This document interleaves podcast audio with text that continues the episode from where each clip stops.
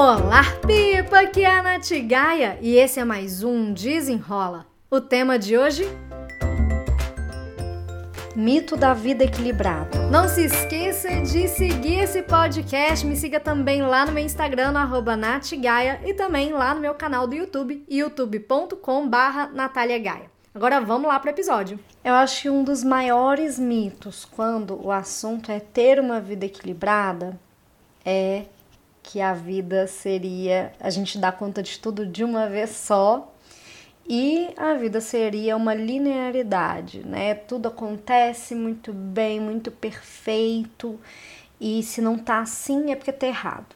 Pronto, acabou. Esse aí é o primeiro mito. É, talvez o mito mais impactante da vida de muita gente, porque fica se comparando é, com a vida de outras pessoas e acha que você não tem uma vida equilibrada porque você não está dando conta de tudo. Então, deixa eu te contar uma coisa: não tem como dar conta de tudo de uma vez só.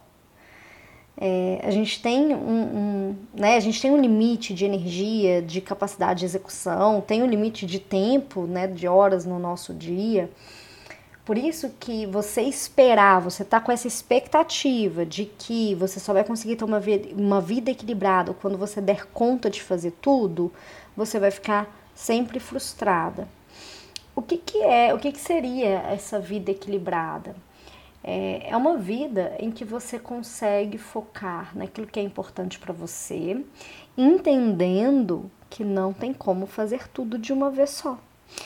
Então, em alguns momentos da sua vida, você vai ter que abrir mão de alguma coisa para cuidar de outra área. Vou, vou, dar um exemplo, tá?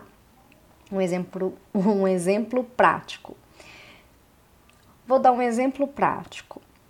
Você tá com seus 20 e poucos anos na faculdade ou finalizando a faculdade, você tá com energia a mil e aí você acaba se dedicando muito ali para o trabalho porque você quer acelerar o seu crescimento profissional. Só que aí nisso você acaba abrindo mão de algumas coisas que eram importantes para você. Você vai abrir mão um pouco de vida social, é, você vai abrir mão talvez ali de alguma atividade física, porque talvez você não consiga ainda encaixar nesse novo momento seu de vida. Mas aí o equilíbrio, ele vem aqui, olha, quando você entende, tá, beleza, me dedicar aqui ao trabalho é importantíssimo, eu quero crescer profissionalmente, mas eu entendo que o meu corpo ele também precisa de atenção. Já que eu não consigo mais ficar uma hora, uma hora e meia, duas horas na academia, mas eu entendo a importância da atividade física, eu vou me dedicar 30 minutos para fazer uma atividade de HIIT, né, que é aquele é, treino de alta intensidade, né? E aí você não precisa malhar muitas horas, você, é, inclusive é um período de, de treino bem curto, assim, de 20, 30 minutos, mas é isso. Você vai começar a perceber que, beleza, cuidar da sua energia é importante para que você tenha um bom resultado também no trabalho.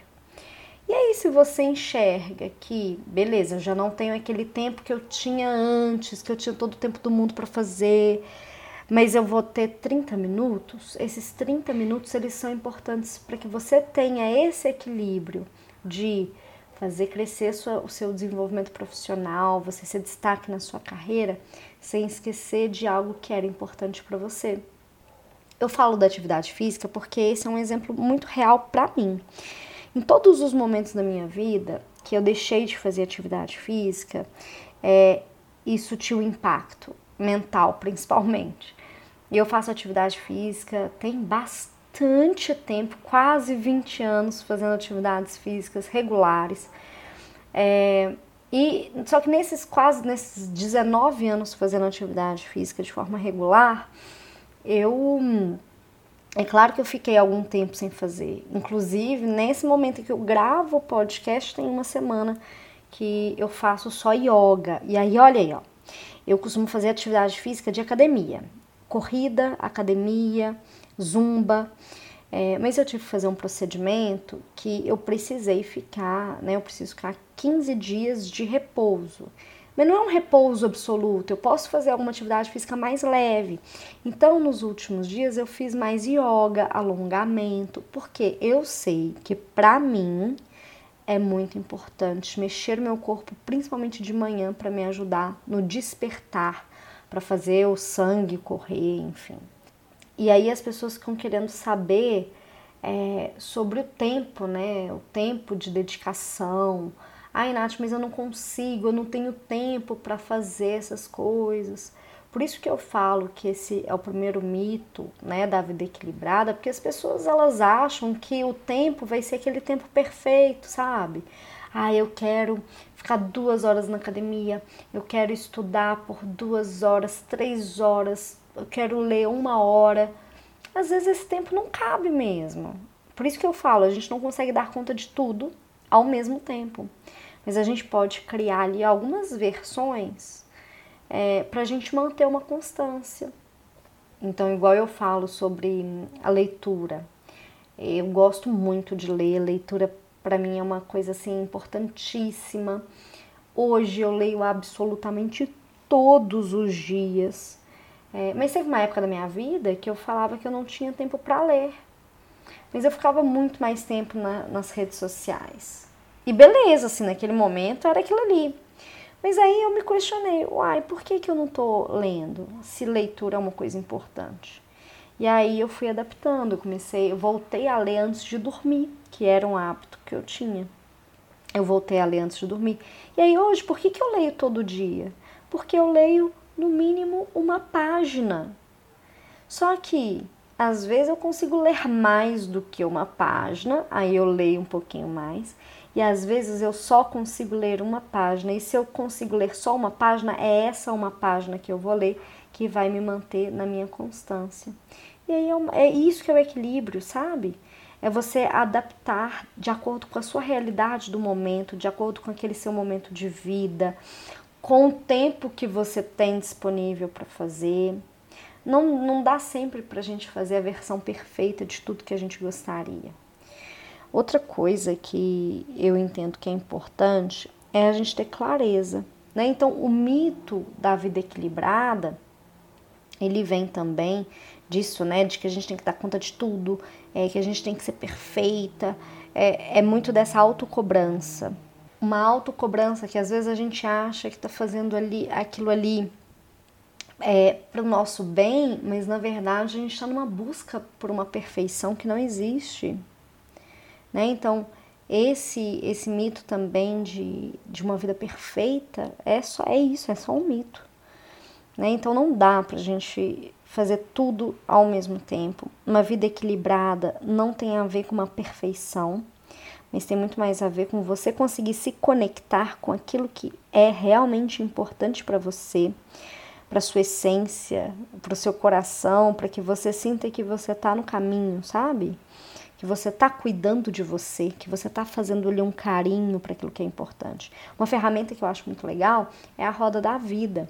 Tem a roda da vida lá no meu site, é, eu vou deixar aqui no link do, desse episódio, né, no descritivo do episódio, é, o link do post da roda da vida, porque aí você pode fazer a sua roda da vida é, e se perguntar mesmo, né, o que está faltando, qual que é a área que você precisa de dar atenção, porque se você só consegue dar atenção para o seu trabalho, tem, muita, tem muito pratinho caindo.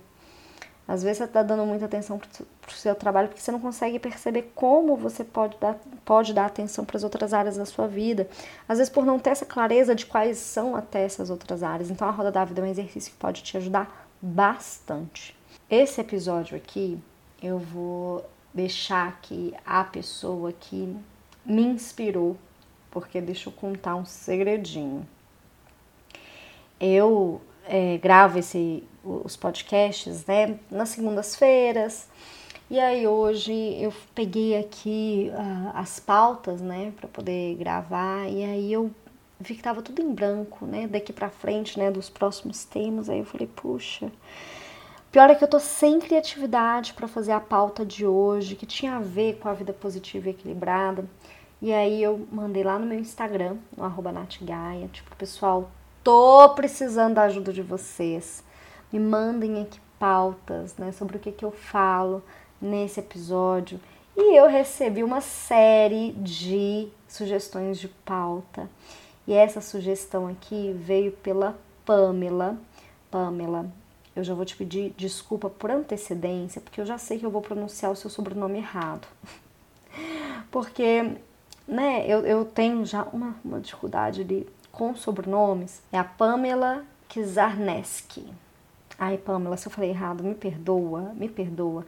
Mas ela me mandou aqui uma sugestão para falar de mitos e verdades, né? Sobre os temas que eu falo aqui no podcast. Então, o mito aqui da vida equilibrada. Muito obrigada pela sua sugestão, muito obrigada pela sua contribuição. Ao pessoal também que mandou os temas lá na minha caixinha de perguntas, muito obrigado. E eu vou deixar aqui aproveitar e começar a divulgar um evento que eu vou fazer agora em julho, mês 7, dias 4, 5 e 6 de julho, às 20 horas, lá no meu YouTube. Eu vou fazer um evento chamado Transformando Ideias em Ação. São três aulas de produtividade, é um conteúdo inédito, vai ser gratuito, mas o objetivo é te ajudar a se organizar, administrar melhor o seu tempo para você conquistar os seus objetivos. É, os pilares, né? Vão ser seis pilares nessas três aulas. Estratégias para vencer a procrastinação, como definir prioridades da forma certa, como administrar melhor o tempo, como criar hábitos e mantê-los com consistência, os fatores indiretos que influenciam sua produtividade e três ferramentas que vão aprimorar a sua produtividade. Esse é um evento voltado para mulheres que acreditam que precisam ter mais horas no dia para dar conta de fazer tudo, que sabem o que precisam fazer, mas mesmo assim não fazem, porque às vezes estão com excesso de trabalho, com falta de clareza, estão sobrecarregadas. Então, se você já tentou várias formas de se sentir mais produtivo e não conseguiu, esse evento é para você se inscreva gratuitamente. Eu vou deixar o link aqui no descritivo desse episódio também. Se você quiser é, participar mais e conhecer mais sobre o meu trabalho, me siga no meu Instagram, no no meu canal do YouTube, youtube.com.br nataliagaia. Dúvidas, comentários ou sugestões, me mande no e-mail no contato arroba natgaia.com. Eu espero que você tenha gostado e até o próximo. Desenrola!